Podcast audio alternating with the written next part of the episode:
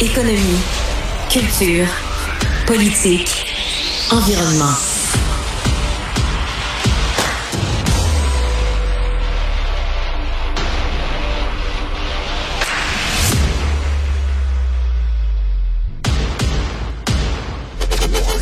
Votre premier contact avec l'actualité.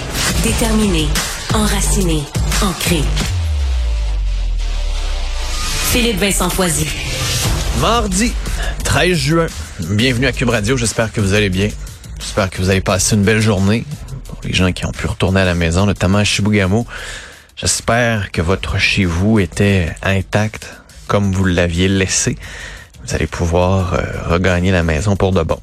Qu'il n'y aura pas d'autres avis d'évacuation et autres. On le souhaite très bien. La météo, on pourrait quand même avoir de bonnes nouvelles, mais c'est pas aussi beau, je pense, à ce que je regarde, que ce qu'on aurait pu souhaiter. La pluie aujourd'hui, peut-être. Possiblement des orages aussi, donc c'est pas idéal parce que ça entraîne la foudre et a beaucoup des feux qui ont été déclenchés par la foudre. Quand même, on va suivre ça de très près, mais espérons que la pluie puisse donner quand même un petit répit. N'importe quelle gouttelette va faire du bien. S'il peut en avoir pas mal au cours des prochains jours, ce serait encore tant mieux. C'est à peu près un 10-15. Regardez la météo il y a quelques jours, c'était au moins deux jours à 10-15 mm de pluie. On est plus autour d'une journée à 10-15 mm de pluie, mais ça reste quand même de la pluie qui va être acceptable, intéressante, qui va faire du bien un peu partout. Donc c'est tant mieux. Après, le bel sur Quévillon, par exemple, dans métal, on continue de suivre la situation de très près. Le bel sur Quévillon, ça risque d'être un peu plus difficile, un peu plus long fort probablement au cours de la semaine, on devrait être en mesure de pouvoir permettre le, retour à la maison des gens, mais mais il y a toujours un mais, on sait jamais. C'est ce mais-là qui est peut-être le plus difficile pour ceux et celles qui attendent impatiemment les heures d'angoisse, d'inquiétude. Au moins, on n'est plus en train de battre un feu qui est sur le bord de la ville. Mais quand même, ça reste que euh, c'est très imprévisible. C'est un peu ce qu'on lit ce matin un peu partout à quel point le feu est imprévisible, à quel point le feu grossit, grossit, grossit, euh, et décide et n'en fait qu'à sa tête. Puis après ça, avec le vent, il y a pas mal de vent dans certaines régions, notamment avec la pluie qui s'en vient. Et ce vent-là peut soit l'amener dans une bonne direction, si le vent va dans le sens contraire de la ville, mais peut malheureusement aussi accélérer sa progression vers la ville. Puis après ça, ce qu'on constate et ce qu'on comprend, c'est que le feu, c'est pas juste un mur. C'est pas une fois que le mur est arrivé à toi, ben c'est là que c'est dangereux. C'est que le feu projette aussi étincelles, des petits sons, des petits éléments qui peuvent alimenter ailleurs d'autres feux. C'est là où ça devient un grave problème. Dans le journal, il y a un super dossier sur comment on, comment on peut mieux affronter les feux à moyen terme, à long terme. Éloigner les cordes de bois du bois, mais de la maison aussi, mieux protéger le bois. Ça, c'est du méchant bon carburant. Quel, quel matériau on va devoir utiliser pour nos maisons? C'est beau, du cèdre. J'adore le cèdre, mais en même temps, du cèdre, c'est beaucoup plus inflammable que de la tôle, par exemple, ou que du béton. Donc, comment on va revoir les constructions, par exemple, dans des zones qui sont plus à risque de feux de forêt? Ça va être une méchante bonne question qu'on va, qu'on va devoir se poser. La plantation, qu'est-ce qu'on va planter? Dit moins de sapins, plus de feuillus, mais qui qui va prendre cette décision-là? Qui qui va décider de qu'est-ce qu'on va planter à l'intérieur de nos forêts? Pour le moment, le gouvernement dit qu'il fait le travail, mais est-ce qu'on peut mieux cartographier les zones qui sont à risque? Est-ce qu'on peut prendre, adopter de meilleurs comportements en forêt? prendre plus d'effectifs aussi, ça c'est sûr. Et bien sûr, poursuivre la recherche. Peut-être qu'on va être capable de trouver de nouveaux, je sais pas, matériaux, de nouvelles de nouveaux procédés? Est-ce que ça existe? Est-ce que ça se peut? Je sais pas. Mais en même temps, si on fait de la recherche, dans la mesure où il va en avoir plus, et on pourra pas toutes les combattre, si on est capable de trouver une meilleure procédé, une meilleure façon de faire, ce serait tant mieux. Sinon, gros dossier euh, hier de la SAAQ, donc la Société d'automobilistes du Québec, sur le nombre de piétons en fait, sur le nombre de morts sur les routes, ce qu'on constate, c'est que ce sont les piétons qui ont le pire bilan, encore une fois, cette année. Le nombre a bondi en 2022. C'est le pire bilan depuis 15 ans. 79 piétons qui sont morts, la moitié de ceux-ci des aînés. Je pense que ça, c'est un bon, une bonne alerte, là. dire attention, là, il y a un grave problème qui se dessine avec le vieillissement de la population, plus d'aînés qui meurent sur nos routes. Comment ça se fait? Que les lumières sont adaptées aux personnes âgées? Est-ce que les routes sont adaptées? Est-ce que les trottoirs sont adaptés? Est-ce que les villes sont adaptées? Est-ce qu'on va en avoir plus de personnes âgées qui vont se promener sur les routes? À pied.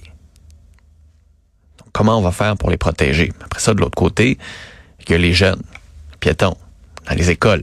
Le journal un excellent dossier sur le petit quadrilatère où est morte la petite Maria. On est dans Montréal, autour d'une école. Ce qu'on apprend, c'est que la police s'est pas rendue là souvent. On m'a remis une fois des contraventions, 8 septembre, n'a rien fait pendant 363 jours. Il y a eu d'autres contraventions qui ont été remises, mais principalement pour les cyclistes qui sont sur les trottoirs, qui ont des écouteurs ou des piétons qui traversent la rue au mauvais endroit, mais pas pour la vitesse.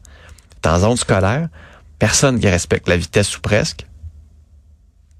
On a décidé de pas faire de la sensibilisation.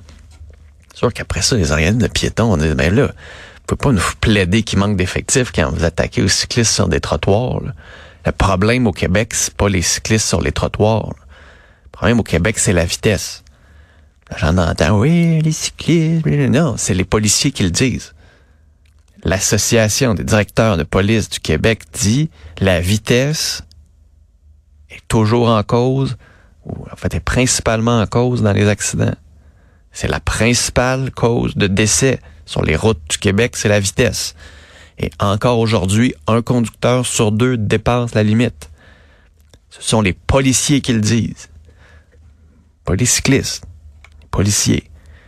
Les contraventions aux automobilistes, ça sert à éviter des drames humains. Ce sont les policiers qui le disent. Donc, quand on regarde la quantité de morts sur nos routes, il faut se poser la question, comment ça se fait qu'on a reculé de 10 ans? En général, il y a plus de morts dans les voitures aussi qui sont liées au poids lourd.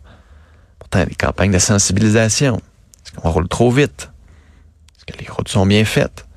Est-ce qu'on est adapté? Est-ce qu'il faut mieux protéger les automobilistes? Est-ce qu'il faut mieux isoler les poids lourds? Avec la quantité de travaux puis de circulation, fait partie des discussions puis des questions. C'est un méchant gros problème. Le partage de la route, il est difficile. Et malheureusement, ce sont les piétons qui en souffrent à cause de la vitesse, à cause du manque de prévention. Puis parce qu'il y a de plus en plus d'autos, puis de plus en plus de grosses autos sur les routes aussi. Sinon, dans la presse, on parle des profs non qualifiés. Ça, euh, je présume ce matin qu'il y en a qui ont bondi, grimpé dans les rideaux quand ils ont vu ça.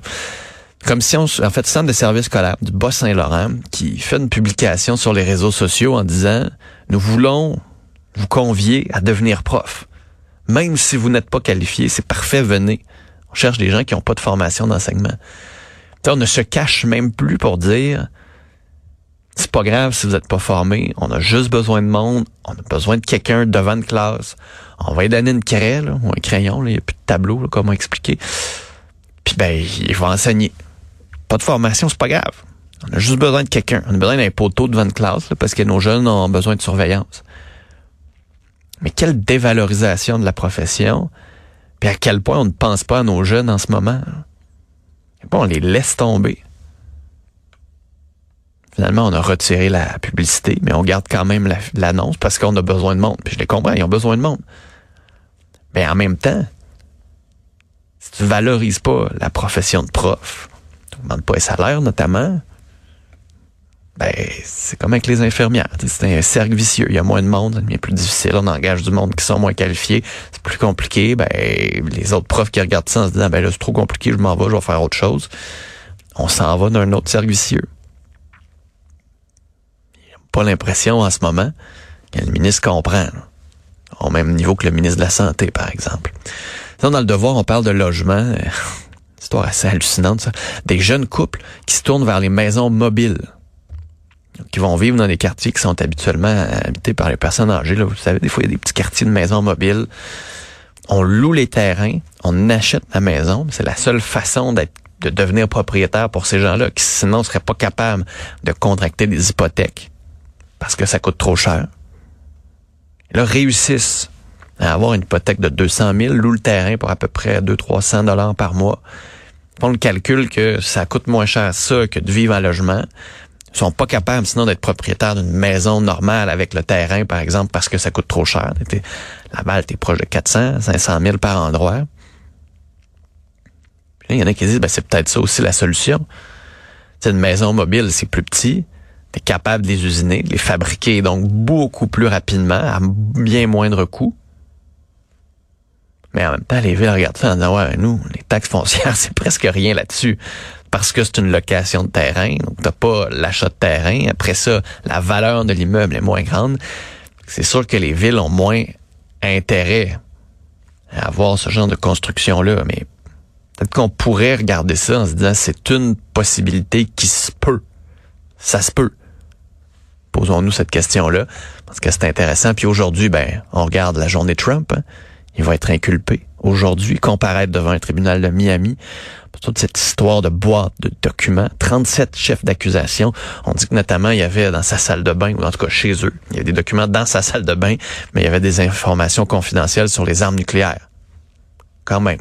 C'est pas si mal. On a hâte de l'entendre, puis on a hâte de voir si ça va bardasser à Miami aujourd'hui avec ses partisans.